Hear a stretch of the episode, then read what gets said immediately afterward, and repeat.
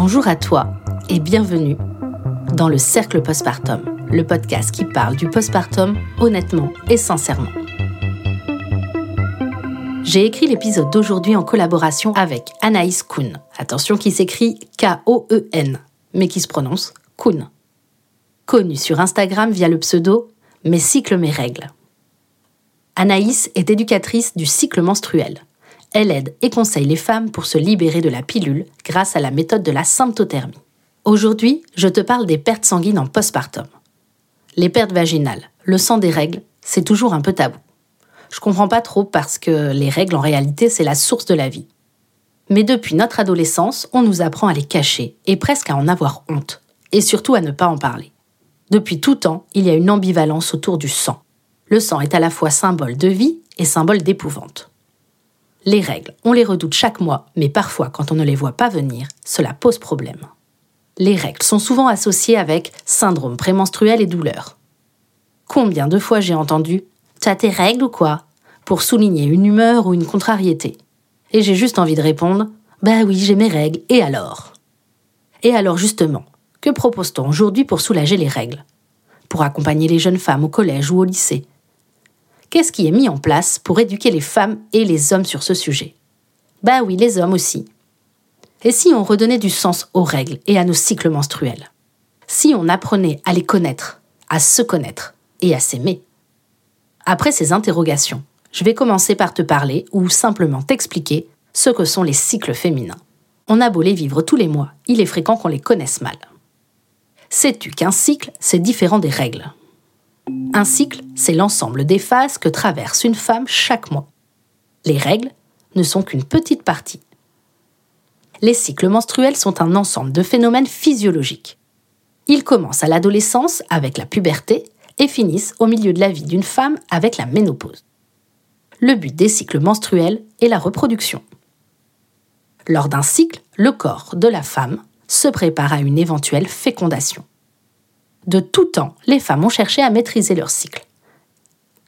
Et toi, as-tu déjà observé tes cycles naturels? Par cycle naturel, j'entends sans contraception hormonale et hors postpartum. Sais-tu observer ton corps et ses réactions et ainsi identifier dans quelle partie du cycle tu es?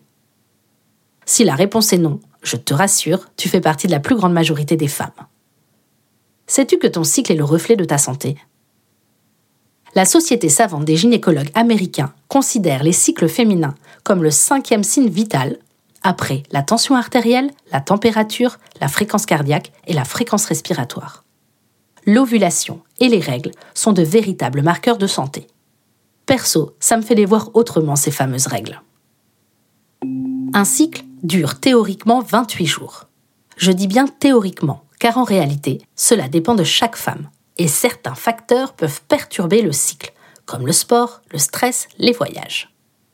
Le cycle commence au premier jour des règles, car c'est le jour où notre cerveau donne l'ordre de commencer un cycle.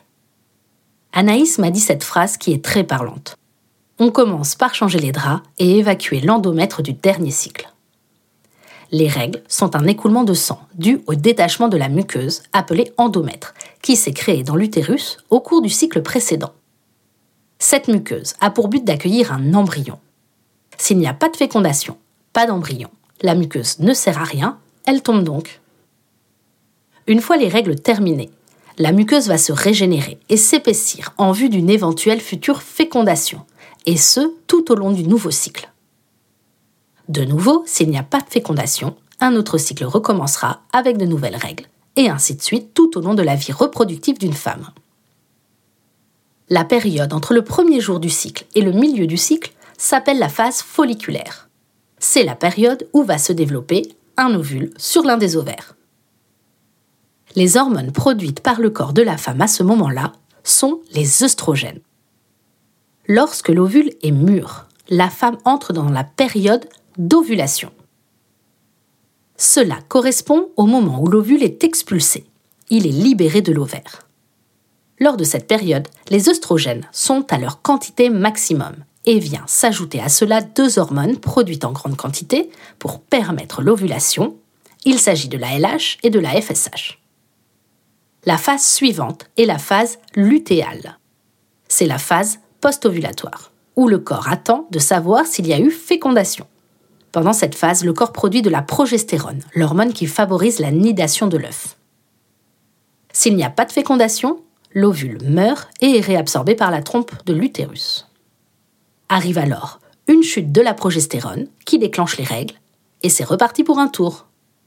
Fin du cours de biologie. Donc, en résumé, quatre phases. Les menstruations, c'est-à-dire les règles, la phase folliculaire, l'ovulation, la phase lutéale.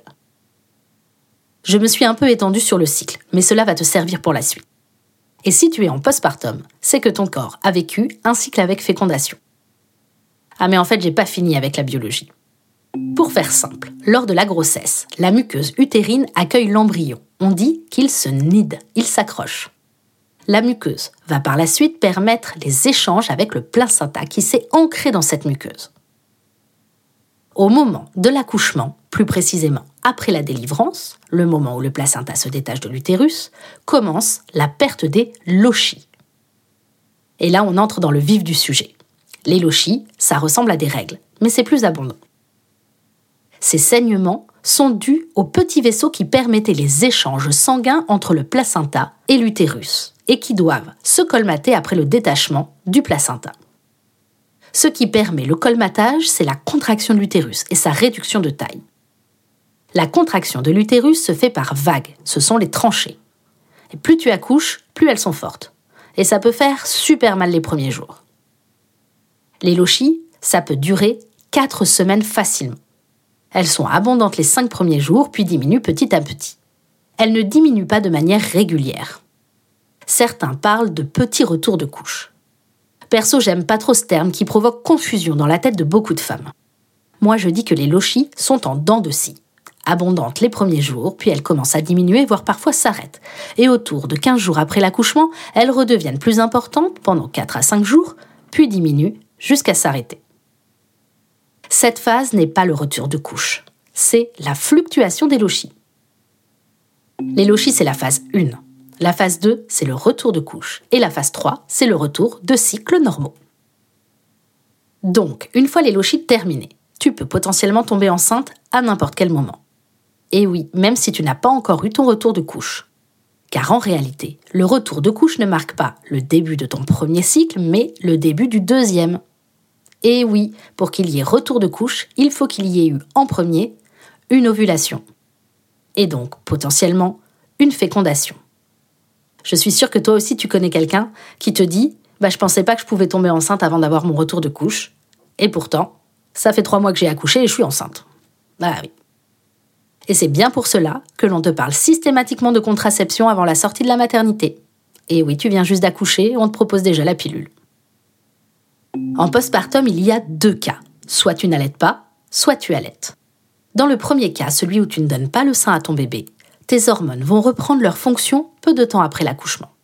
Si tu n'utilises pas de contraception hormonale, ton retour de couche peut arriver entre 4 à 6 semaines après l'accouchement. Attention, ce n'est qu'une moyenne. Et si cela prend un peu plus de temps, ce n'est pas un signe de problématique. N'oublie pas, chaque femme est différente et chaque corps fonctionne différemment.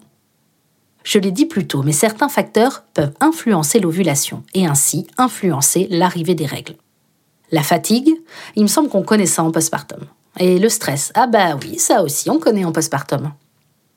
Dans le cas de l'allaitement maternel, la production de prolactine, c'est l'hormone nécessaire à la production de lait, la production de progestérone et donc, en théorie, l'ovulation.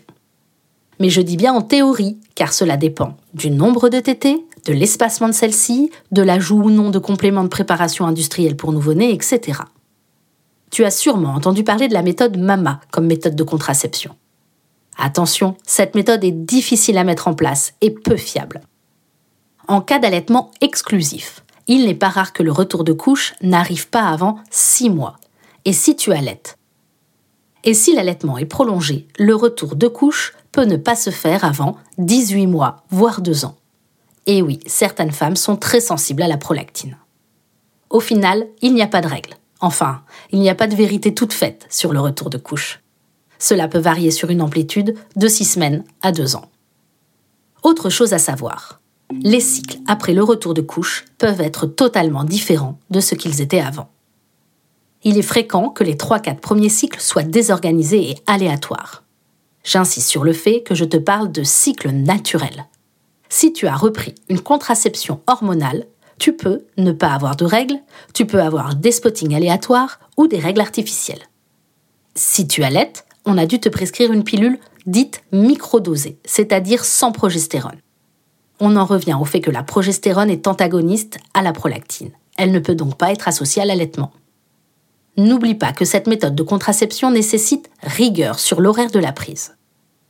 Il est possible qu'après ton accouchement, tu n'aies pas envie de reprendre des hormones immédiatement. Beaucoup de femmes se posent maintenant la question de prendre ou non des hormones. La pilule a perdu beaucoup de son charme. Et sais-tu que la pilule ou la contraception hormonale est le premier perturbateur endocrinien?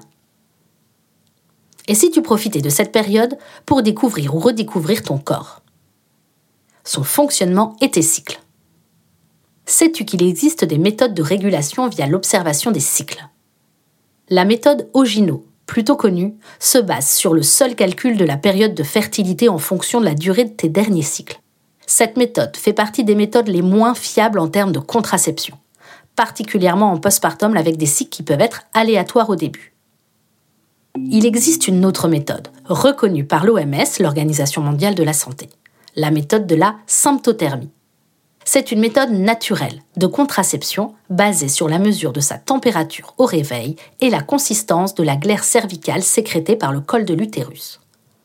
Attention, pour pouvoir pratiquer ces méthodes, comme je le répète à chaque épisode, il faut s'informer et se faire accompagner.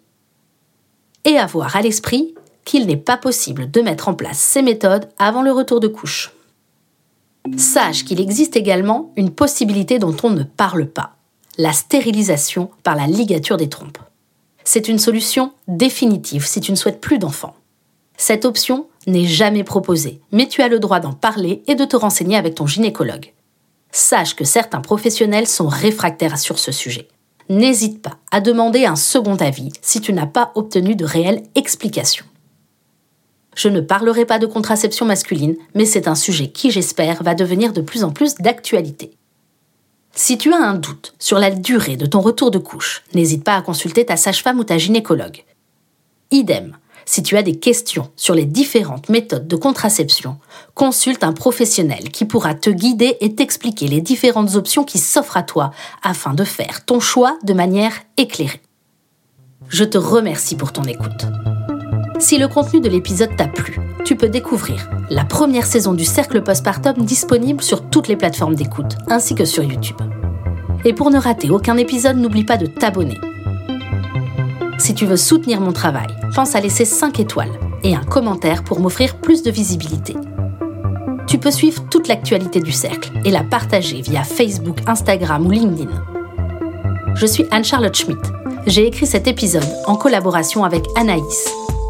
Hâte mes cycles, mes règles sur Instagram. Je réalise cet épisode sur une musique de Guillaume Coindé. Je te dis à bientôt et bon postpartum à toi.